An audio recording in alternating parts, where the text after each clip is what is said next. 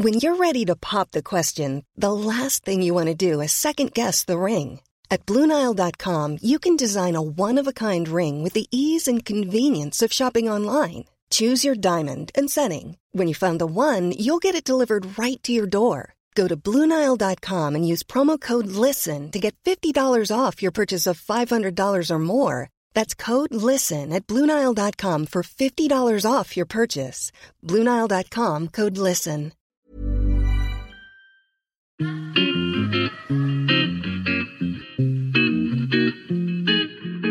Salut les gars, je suis Anne-Laure Baratin et vous écoutez le podcast Genre de fille. Chaque semaine, je reçois une fille unique en son genre pour parler sans tabou de mission de vie, de galère, de déclic ou non, de féminin, de maternité ou pas, tout ça, tout ça. Par leur parcours, leur engagement et leur choix de vie, elles m'ont bluffé et j'ai à cœur de vous les faire découvrir. Je sais qu'elles vous inspireront. J'espère maintenant que leur parole vous permettra d'avancer, de choisir, de décider. Et maintenant, place à l'épisode du jour. Bonne écoute Cet épisode a été rendu possible grâce à Baratin, etc. Baratin, etc., c'est l'agence de création éditoriale qui donne de la voix aux femmes et qui accompagne les entreprises engagées s'adressant à elles. Aujourd'hui, au micro de Genre de Fille, je reçois Laurie Théron. Et cet épisode va parler des femmes en politique. Laurie exerce la profession de collaboratrice parlementaire au Sénat depuis plusieurs années. Et elle a aussi créé cette année le podcast Les Mariannes, qui donne la parole à des citoyennes engagées dans toute la France. Alors, petit point chiffre, le but n'est pas de vous déprimer, chères auditrices et auditeurs, enfin surtout auditrices dans ce cas-là, mais quand même. En 2021, les femmes ne représentent que 20% des maires élus. En 2020, elles ne sont que 4 à être présidentes de région et 224 à être députées sur 577 sièges, ce qui fait seulement 38% de députés femmes. Et l'Élysée reste l'apanage des hommes. Aucune femme n'a été élue présidente de la République en France. Je laisse maintenant Laurie nous expliquer son métier et ses convictions. Bonjour Laurie, bienvenue au micro de Genre de Fille. Comment vas-tu à six mois des présidentielles? Bonjour Anne-Laure, eh bien, écoute, euh, ça va très bien. Je suis les présidentielles avec, euh, avec attention. Et euh, c'est ce que j'ai expliqué en introduction. Est-ce que tu peux nous expliquer ton métier de collaboratrice parlementaire au Sénat? Oui, alors euh, moi je travaille effectivement euh, en politique, en coulisses, depuis 2015. Donc ça fait, ça fait six ans maintenant que je travaille au Sénat. Sénat, qui je le rappelle, est une assemblée composée de seulement 32% de sénatrices. Donc on est encore loin d'une assemblée paritaire. Donc moi, effectivement, j'ai été immergée assez tôt, à 26 ans, dans ce milieu très masculin. Et je m'y suis quand même beaucoup plu puisque ça fait quand même six ans que j'y suis et c'est un très très beau métier d'être collaboratrice parlementaire. On apprend énormément de choses, on est toujours, on est toujours en train d'apprendre en fait des choses. Il faut être très curieux intellectuellement et puis, puis c'est un beau métier. Donc en fait, les, les missions d'un collab, euh, c'est trois volets. Il y a trois axes de mission. Il y a l'aspect euh, législatif, euh, où là, on travaille vraiment sur les textes de loi qui sont en train d'être examinés au Sénat, à l'Assemblée. Euh, donc, on travaille sur ces textes, on essaie de, les améliorer, euh, de proposer des amendements. Donc, euh, le, collaborateur, il va pouvoir rédiger des amendements, il va pouvoir rédiger des discours, des interventions pour son élu. Il va pouvoir l'aider à préparer les, commissions, les auditions qu'il va pouvoir mener. Donc, il y a tout ce travail-là législatif. Il y a aussi une grosse part de communication puisque les élus communiquent, ils ont effectivement des personnes à, à sensibiliser à leur travail euh, dans leur circonscription. Alors pour les sénateurs qui sont, euh, qui sont élus par les grands électeurs, euh, les sénateurs s'adressent en général aux élus locaux. Donc là, chaque élu a une communication bien singulière. Et puis, il y a l'aspect représentation aussi. Alors ça, c'était un petit peu avant le Covid, parce qu'aujourd'hui, les choses sont un peu différentes, mais c'est vrai qu'avant le Covid, euh, on recevait beaucoup de, visites euh, de gens de la Circo. On recevait, euh, on organisait des conférences, des colloques. On pouvait aussi se déplacer sur le terrain. Moi, j'ai fait pas mal de, de réunions à l'extérieur avec mon élu. Mais en fait, donc là, toi, tu accompagnes depuis six ans le même sénateur ou ça a changé? Non, alors en six ans, effectivement, j'ai travaillé pour plusieurs élus et aujourd'hui, effectivement, je, travaille pour un sénateur qui siège en commission des lois et des affaires européennes. D'accord, donc là, tu es beaucoup plus euh, tu travailles beaucoup plus sur des, projets de loi en rapport avec l'Europe. Alors, je travaille sur des textes de loi sur lesquels il peut être amené à, travailler. C'est-à-dire que, par exemple, récemment, il a par exemple travaillé sur, il a été rapporteur sur le projet de loi Confiance dans la justice. Donc, effectivement, j'ai été amenée à travailler sur ça. Et puis, moi, je suis particulièrement mobilisée. Je suis en charge de toute la production éditoriale de sa newsletter mensuelle qu'il envoie à peu près 5000 élus. Donc, effectivement, il y a, y a, pas mal de sujets comme ça. Et tu disais qu'il y, a seulement 32% de, de, femmes au sein du Sénat. 32% de sénatrices. Oui, oui, 32% de sénatrices. ça veut dire que, est-ce qu'au sein des collaborateurs euh, parlementaires qui travaillent au Sénat. C'est, il y a autant de garçons que de filles, il y a plus de filles que de garçons? Comment ça se passe? Alors, euh, je n'ai pas les chiffres en tête. Euh, c'est une bonne question. je n'aurai pas les statistiques exactes. on doit pouvoir les trouver. Hein. Elles doivent être très, très accessibles. Mais ça me semble assez équilibré. Il y a peut-être plus de femmes qui restent, plus de collaboratrices qui restent longtemps dans la maison. D'accord. Il y a peut-être, voilà. Euh, les hommes peut-être euh, partent plus vite, j'ai l'impression. Mais sinon, je pense que c'est plutôt équilibré. Parce que c'est un métier qui est difficile? C'est un métier qui est passionnant. Hum, difficile, euh, tous les métiers sont difficiles, très honnêtement. dès qu'il y a de l'humain, de toute manière, c'est complexe. tu disais que les, que les, avais l'impression que les hommes partaient plus vite que les femmes. Peut-être que les, les hommes considèrent, les collaborateurs hommes considèrent peut-être ce job comme un tremplin pour faire eux-mêmes une carrière politique. Euh, ça, je l'ai, je l'ai beaucoup vu. Euh, et il y a des femmes aussi qui le font, et c'est très bien. Euh, mais c'est peut-être un comportement un peu plus masculin. D'accord. Et donc là, par exemple, par rapport aux présidentielles qui ont lieu dans six mois, est-ce que 2022 va être plus chargé? Est-ce que ça va être différent pour toi comme année? Oui, parce que en temps d'année présidentielle comme ça, le calendrier parlementaire est un petit peu modifié. C'est-à-dire qu'à partir du mois de mars, euh, le Sénat, comme l'Assemblée, je pense, vont arrêter euh, de légiférer, vont stopper euh, leurs travaux législatifs. C'est tout à fait normal en période électorale présidentielle, étant donné qu'on rentre en période de campagne, on ne peut pas faire voter des lois juste un mois avant l'élection. Donc, donc effectivement, l'année euh, parlementaire va être un petit peu modifiée de ce point de vue-là. Il faudra attendre euh, effectivement euh, l'élection du président, l'élection des députés pendant les législatives, après les présidentielles, pour que euh, le travail euh, reprenne, pour que le travail législatif reprenne vraiment. Euh, maintenant, les, sénateurs, comme les députés, vont continuer à, mener des auditions, continuer leur travail de contrôle, parce que je le rappelle, le travail d'un parlementaire, c'est trois choses, c'est voter la loi et le budget, c'est contrôler l'action du gouvernement et le troisième, qu'est-ce que je veux dire? Euh, Bon, on va dire deux. Déjà pas mal. Excuse-moi.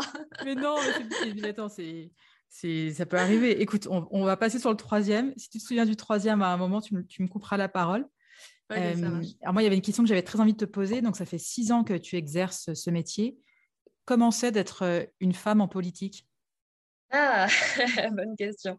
Écoute, je ne sais pas si, euh, si tu as regardé l'émission euh, de Karine Le Marchand, Ambition Intime, dans laquelle elle a interviewé euh, toutes ces grandes femmes politiques françaises. non, mais je voulais, la voir en plus, il faut que je regarde le replay.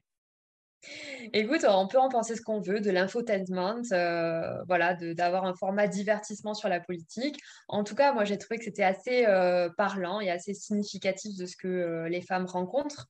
les femmes, elles sont sous-représentées dans les sphères de pouvoir, ça c'est sûr. C'est quelque chose que j'ai vu hein, pour travailler au Sénat. Elles sont sous-représentées les, dans les réunions, dans l'hémicycle, sur les plateaux télé. Et puis, elles font face à un tas, de, un tas de choses. Elles font face à du sexisme, oui, comme dans beaucoup d'autres milieux, le sexisme en politique existe. Donc, ça va être euh, des commentaires sur le physique, sur les tenues, sur, euh, sur l'âge, des jugements sur euh, le fait, si elles sont mères, d'être mauvaises mères parce qu'elles passent du temps à faire de la politique. Ça va être des insultes. des insultes sexistes, on va les traiter de folles, d'hystériques, de poissonnières, et pas plus tard que, il y a quelques mois, à l'Assemblée, par exemple, il y a une députée qui s'est fait traiter de poissonnière. il, y a une, il y a une ministre, on a refusé de l'appeler Madame la ministre, et le député a, insisté pour l'appeler Madame le ministre. Il y a des caquettements de poules, il y a des dénigrements, des procès en incompétence. Euh, et puis, euh, bah, comme ailleurs aussi, il y a des agressions physiques. Euh, il y a des agressions physiques ou des agressions sexuelles. Ça, c'est le, panorama général. et puis, c'est vrai que qu'il y a des zones blanches de la parité. c'est vrai qu'aujourd'hui, il y a beaucoup d'endroits de pouvoir qui, sont, qui, qui ne sont pas paritaires. Euh, il y a aujourd'hui, il y a seulement 20% de femmes mères en France. Euh, aujourd'hui, il y a seulement 19% de présidentes de département, 30% de présidentes de région. Et il y a à peu près 40% de femmes députées. Donc euh, oui, la politique est un milieu qui souffre encore du sexisme. Et est-ce que toi, en as, as été, tu l'as ressenti, toi, dans ton travail, depuis ces six ans, ce sexisme? Alors, alors, euh, j'ai été euh, assez épargnée euh, sur certaines choses. néanmoins, comme beaucoup, j'ai eu pas mal de, remarques. Alors, ce n'est pas forcément des remarques insultantes, hein, mais ce sont toujours des remarques qui nous ramènent à notre physique, qui, dans un contexte professionnel, peuvent paraître déplacées. Ah, Laurie, elle est toujours aussi belle, alors qu'on était un déjeuner professionnel en présence de mon élu. Enfin, voilà, c'est des choses assez gênantes euh, qui ne sont pas du tout professionnelles, qui sont déplacées. Euh, voilà, donc il n'y a rien de gravissime par rapport à ce que peuvent subir d'autres femmes. Mais néanmoins, effectivement, euh, j'ai pu avoir des, plutôt moi des commentaires sur le physique. D'accord. Est-ce que tu as l'impression que les choses, elles évoluent par rapport à ça? Est-ce qu'on n'est pas, là, dans, le, ton dernier épisode de podcast, où tu interviews, alors c'est Sophie Trill, c'est ça? Oui. D'interview Sophie, elle, explique, euh, il y a une petite anecdote où elle se fait, euh, euh, je crois qu'elle est dans l'ascenseur dans avec... alors elle, elle est ah attachée pour, un, pour un parlementaire pour le coup. Alors, euh, effectivement, elle euh, raconte, euh, Sophie Tri, je, recontexte, elle est, je recontextualise, elle est attachée parlementaire d'un député, donc à l'Assemblée nationale. Elle, est, elle raconte qu'elle est dans les couloirs de l'Assemblée avec son député, donc elle prend l'ascenseur avec son député, et puis à ce moment-là, un autre élu arrive, un autre député rentre dans l'ascenseur. Elle explique qu'elle porte ce jour-là un, un, manteau rouge, et donc que cette personne qui rentre dans l'ascenseur dit à son député devant elle, ah, euh, tu es venu avec ton petit chaperon rouge. Donc, effectivement, c'est fort désagréable et c'est très, c'est très dépassé. Ah non, non, non je crois que non, non, c'est pas ça. Attends, je l'ai écouté ce matin. Il lui dit Tu te fais chaperonner par ton petit chaperon rouge. Je crois que c'est ça. Ah oui, voilà, exactement, exactement. Elle sort, elle... est furax et elle va, elle va acheter un livre. Euh, elle va acheter le, le, livre Psychanalyse euh, des contes de fées et elle va lui envoyer euh, par le courrier interne avec un, un, petit mot salé. Et j'ai trouvé cette anecdote géniale parce que effectivement, elle, elle ne, elle ne, elle ne laisse rien passer quoi.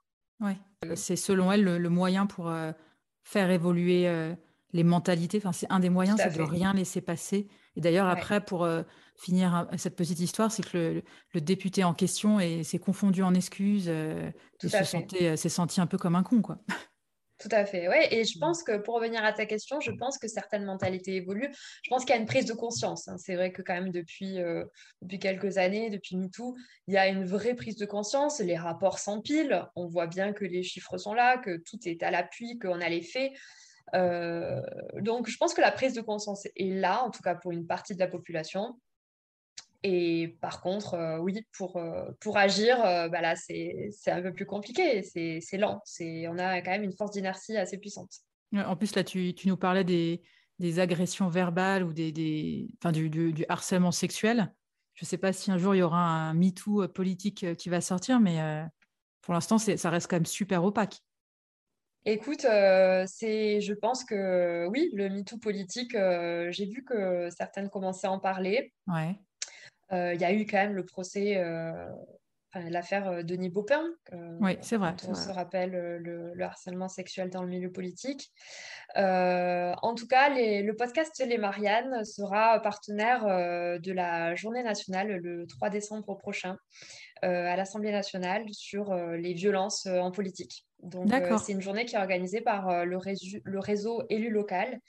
Et c'est une journée à l'Assemblée où effectivement on débattra avec d'autres élus, avec des élus pardon, et des journalistes de, ce phénomène-là. Et il y a aussi une question que j'avais très envie de te poser, c'est que c'est d'ailleurs, tu as, à cœur avec ton podcast d'interroger des femmes de toute la France, des femmes qui s'engagent en politique. Mais quand même, au-delà de ça, on voit qu'il y a quand même peu de femmes. Il y a peu de femmes en politique. Pourquoi, selon toi, les femmes ne s'engagent-elles pas plus en politique? C'est une combinaison de facteurs, je pense. Euh, déjà, c'est vrai que l'engagement politique prend beaucoup de temps. Euh, il faut être quand même sacrément accroché, il faut avoir vraiment cette flamme intérieure qui, euh, qui, qui, nous fait déplacer des montagnes pour véritablement euh, vouloir s'investir parce que parce que c'est un milieu quand même qui peut être difficile, faire une, que ce soit pour un homme ou une femme. Hein, c'est quand même un milieu qui peut être, qui peut être violent. donc, faire campagne, pour, pour pour affronter des adversaires politiques, il faut quand même, euh, oui, il faut quand même en vouloir. C'est quand même beaucoup de temps aussi, euh, parce que euh, avant d'être investi par un parti, avant d'être élu, bah, c'est beaucoup, beaucoup de temps sur son temps personnel passé à faire euh, les marchés, à tracter, à faire mmh. des réunions publiques, à, défendre ses idées. Euh, et, donc ça, les femmes euh, aujourd'hui, surtout dans la trentaine, dans la quarantaine, quand elles, ont des enfants, on sait qu'elles ont la charge mentale du foyer en général. Et bah, c'est moins naturel pour elles de... De, de, se dégager du temps pour, pour, pour, pour défendre leurs idées et pour se lancer en politique. Après, euh, il y a d'autres euh, explications euh, aussi. je veux dire, le, ça peut rebuter, c'est un milieu qui peut rebuter, c'est un milieu qui peut leur faire peur parce que, effectivement, c'est un milieu difficile dans lequel on sait qu'il y a du sexisme aussi. Et puis, et puis, je, pense qu'on euh, a été, euh, hommes et, femmes, élevés euh, dans des normes sociales différentes aussi, et qu'on on n'a pas toujours encouragé les, petites filles à, oser faire des choses, à se mettre en avant, à prendre la parole en public. souvent, les filles sont quand même des, bonnes élèves, timides, un peu discrètes, et je crois que ça ne va pas forcément avec, avec les usages du monde politique non plus. Et tu sais, ça me fait penser, euh, je ne sais pas si tu l'as écouté, il y avait un épisode de Genre de fille où j'interviewais euh, Rebecca Fitoussi, qui est présentatrice euh, pour Public Sénat. Et elle, le dit dans l'épisode que quand elle reçoit des, femmes sur le plateau, elles ont en général vachement préparé leur, leur intervention, elles savent de quel sujet on va parler, elles ont souvent peur de dire des bêtises, ou même pas des bêtises, de faire une erreur, tu vois. On sent qu'elles sont, elle me disait, on sent qu'elles sont hyper concernées et qu'elles sont vraiment dans la peur de dire une bêtise, alors que les hommes qu'elle reçoit, donc les hommes politiques, elle m'expliquait, mais euh, ils sont à la cool. Euh, enfin, là, je fais un peu une généralité, mais elle te dit que, en gros, les hommes n'ont pas du tout peur de dire des bêtises, qu'ils ont beaucoup plus confiance en mmh. eux. C'est vrai, euh, ça je le vois, c'est très vrai, je le vois aussi moi aussi beaucoup quand je suis en réunion par exemple, une réunion dans laquelle je ne m'exprime pas forcément, mais quand j'assiste à des réunions qui comprennent des sénateurs et des sénatrices, très clairement, je vois cette différence-là aussi dans la préparation. Je remarque que très souvent, les, femmes sénatrices sont très carrées, très structurées, très organisées. Elles savent euh, où est-ce qu'elles veulent aller, elles savent ce qu'elles ont à dire. Et les hommes, parfois, euh, peuvent être beaucoup plus à la cool. Euh, ça ne veut pas dire que ce qu'ils disent, ça les discrédite, pas du tout. Hein. Non, non, Mais ce n'est pas la même préparation, je veux dire. Ouais. ouais, elle me disait que que parfois elle avait des, des, invités qui arrivaient sur le plateau en disant bon alors on parle de quoi aujourd'hui? C'est quoi le sujet? euh, enfin, tu vois, qui, c'était pas trop des gros stress. Et aussi, dans ton dernier épisode, euh, d'ailleurs, c'est, je trouve ça hyper intéressant, euh, Sophie Trill qui a deux enfants et qui, qui, doit quand même aller à Paris, je crois que c'est deux jours par semaine ou un jour et demi par semaine, alors qu'elle habite dans le sud de la France. Elle te dit que le seul moyen de concilier carrière politique et vie de famille, alors là je la cite, elle dit il faut avoir un mari féministe. Oui, non, je trouve ça super. Euh, c'est peut-être ça aussi, c'est peut-être ça aussi qui va, qui va faire euh, que les femmes vont peut-être plus s'engager en politique, c'est d'avoir des maris qui soutiennent la démarche euh, d'être moins présentes en fait. oui, c'est vrai qu'il faut un soutien familial, que ce soit pour un homme ou une femme, il faut un soutien familial, il faut que la, famille accepte cet engagement-là et le soutienne. Et, euh, oui, oui, c'est... De toute manière, il y a beaucoup de femmes de pouvoir qui, disent ça, hein, qui disent que, que, sans le soutien familial, elles n'auraient pas forcément pu avoir le, le temps nécessaire à, l'investissement que ça demande. il y a aussi, je crois, il y a aussi, aussi, je pense que il y a le, phénomène de boys, de boys club, c'est-à-dire que les hommes euh, se cooptent beaucoup entre eux aussi. Et donc, euh, nous, les femmes, on est sans cesse en train de se remettre en question, de, de se dire, ah oui, mais c'est parce que j'ai pas confiance en moi, et que, et patati, et patata. Oui, c'est vrai qu'on a euh, cette exigence vis nous-mêmes qui nous fait sans cesse nous remettre en question et sans cesse on doit se dire ah là je dois doper ma confiance en moi, je dois être plus euh, plus ci, plus ça. Moi parfois j'aimerais aussi que les hommes fassent euh, cette introspection là et se remettent un peu en question aussi. Et puis c'est vrai qu'il y a quand même cette logique de clan que les hommes euh, ils fonctionnent par réseau et ça a souvent fonctionné comme ça. Alors j'espère que c'est en train de changer et j'espère que ça va changer. Mais c'est vrai qu'il y a ce phénomène souvent de cooptation entre hommes. Est-ce que tu trouves que les femmes, elles sont solidaires entre elles dans le monde de la politique?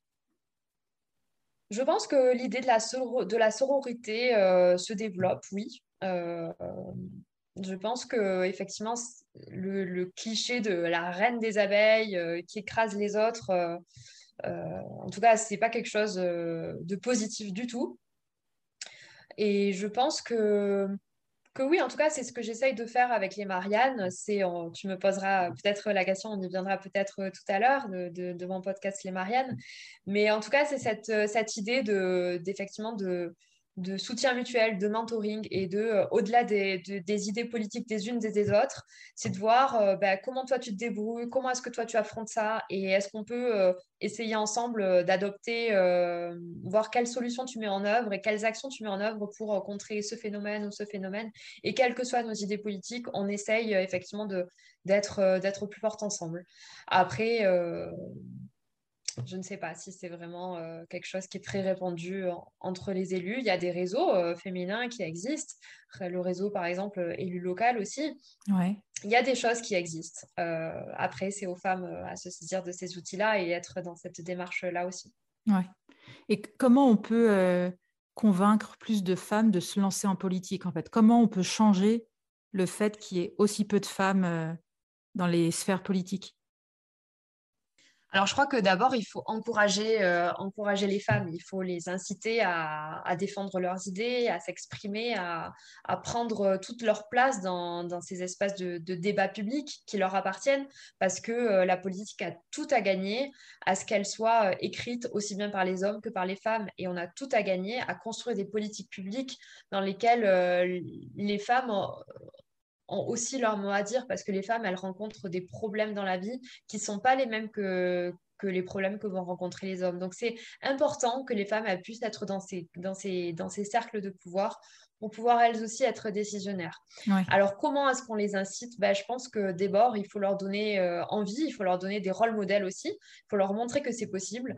Et euh, ça, ça passe aussi par le traitement médiatique. Il faut effectivement que le traitement médiatique euh, des femmes soit correct dans l'espace euh, politique. C'est pas normal qu'aujourd'hui, une ministre, on, parle uniquement de sa crinière de cheveux et de son vernis à ongles et de ses décolletés. Non, ça, c'est pas acceptable aujourd'hui en 2021 dans notre société. Je crois pas. donc, je crois que effectivement, c'est bien beau de vouloir jeter les femmes comme ça dans l'arène, mais aussi, il faut quand même leur, leur faire de l'espace et un espace, un espace correct. Euh, après, je pense qu'il faut aussi euh, accepter euh, et les, encourager euh, effectivement à se mettre en réseau. Il y a des réseaux qui existent, donc euh, il faut qu'elles aient le courage de rejoindre ces réseaux, de frapper aux portes et de, trouver des mentors politiques parce qu'il n'y a personne qui arrive en politique, un homme ou une femme, personne n'y arrive sans, sans mentor et sans de bons conseils placés au bon moment, au bon endroit. Donc il faut aussi qu'elles que les femmes soient conscientes de ça et qu'elles aillent frapper aux portes. Et puis, si la porte est fermée, on passe par la fenêtre. il faut vraiment, euh, vraiment les, inciter à, chercher euh, comme ça euh, des notions de, réseau. Moi, c'est ce que j'essaye de faire un petit peu avec mon podcast Les Mariannes. Les Mariannes, bah, c'est un podcast que j'ai créé en avril 2021, donc il y a quelques mois, et dans lequel j'interviewe des, femmes engagées. Alors, je dis femmes engagées parce que j'interviewe à la fois des femmes investies dans la vie politique, mais aussi des femmes qui sont à la tête de réseaux associatifs, par exemple, parce que je considère que l'association ou la fondation, et c'est aussi un merveilleux endroit pour euh, agir concrètement et changer les choses, et qu'il n'y a pas qu'une seule manière de faire de la politique.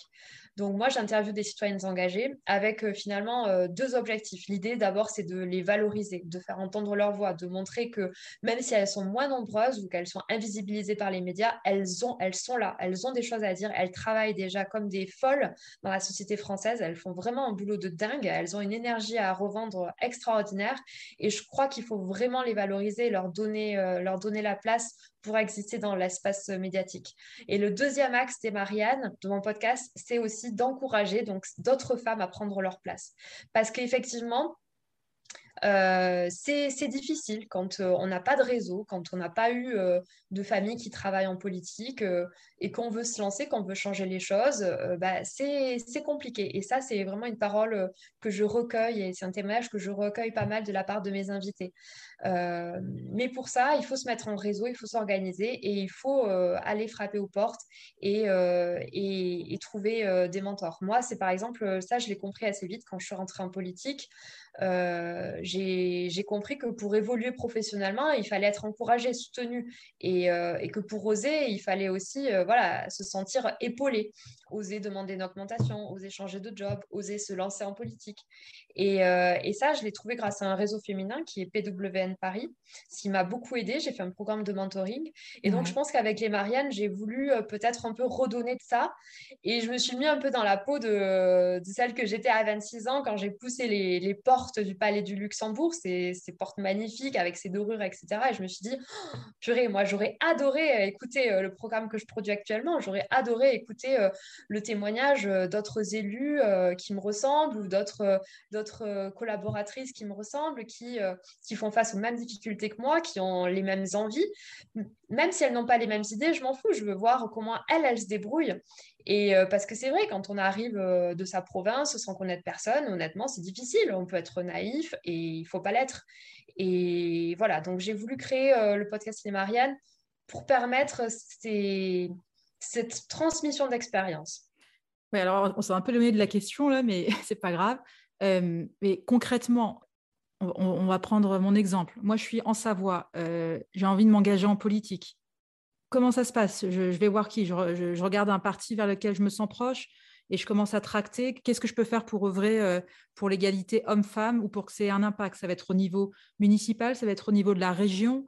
Enfin, c'est pour, les gens, pour les personnes euh, lambda, en fait, euh, qui n'ont pas, enfin, tu vois, d'ailleurs, qui, n'écouteront pas forcément le podcast, mais qui ont envie d'apporter une pierre à l'édifice et, de, rentrer dans, le circuit décisionnel. Comment tu fais?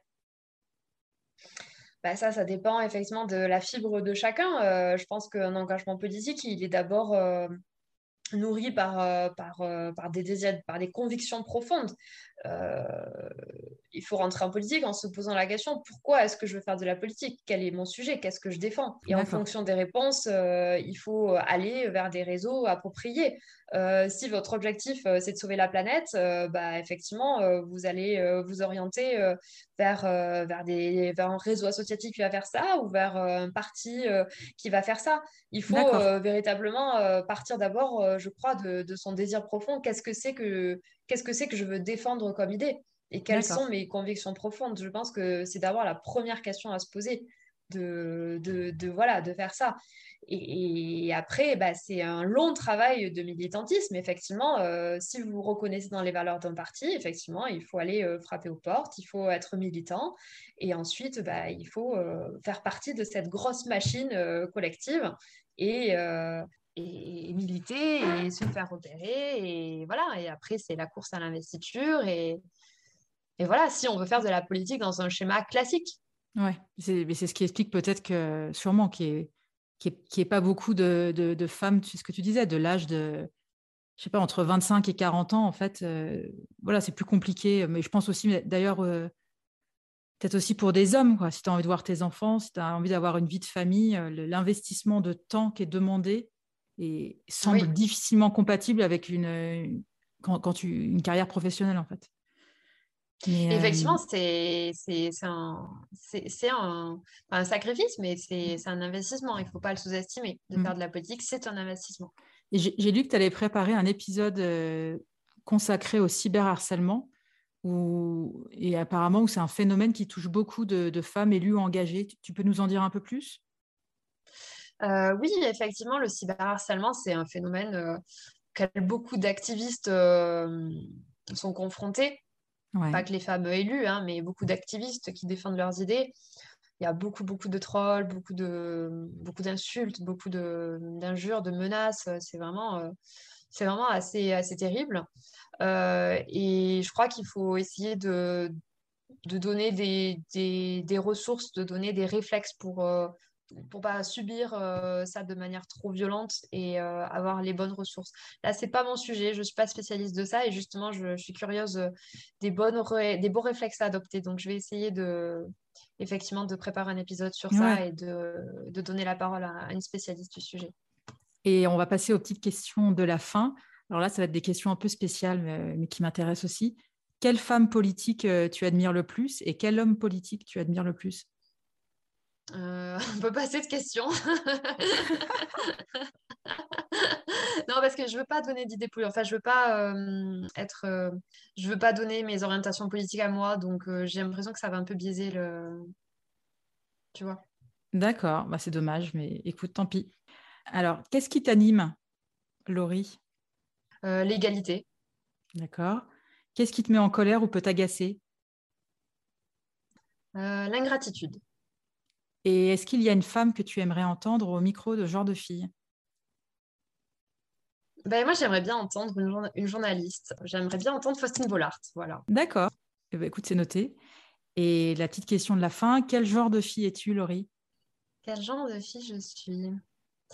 Euh, Je suis le genre de fille qui rêve beaucoup, euh, mais qui en même temps je rêve pas forcément que de manière contemplative. Je suis quand même aussi le genre de fille qui se donne les moyens d'accomplir euh, quelques-uns de ses rêves, en tout cas.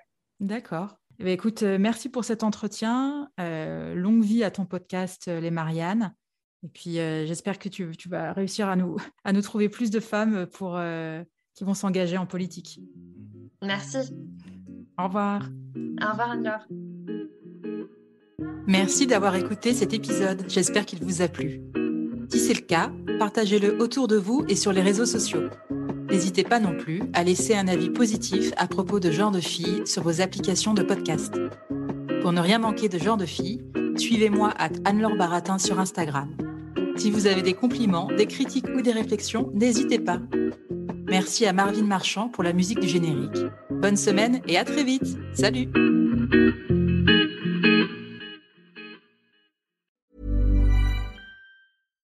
Mom deserves the best, and there's no better place to shop for Mother's Day than Whole Foods Market. They're your destination for unbeatable savings, from premium gifts to show-stopping flowers and irresistible desserts. Start by saving 33% with Prime on all body care and candles. Then get a 15-stem bunch of tulips for just $9.99 each with Prime. Round out Mom's menu with festive rosé, irresistible berry chantilly cake, and more special treats. Come celebrate Mother's Day at Whole Foods Market.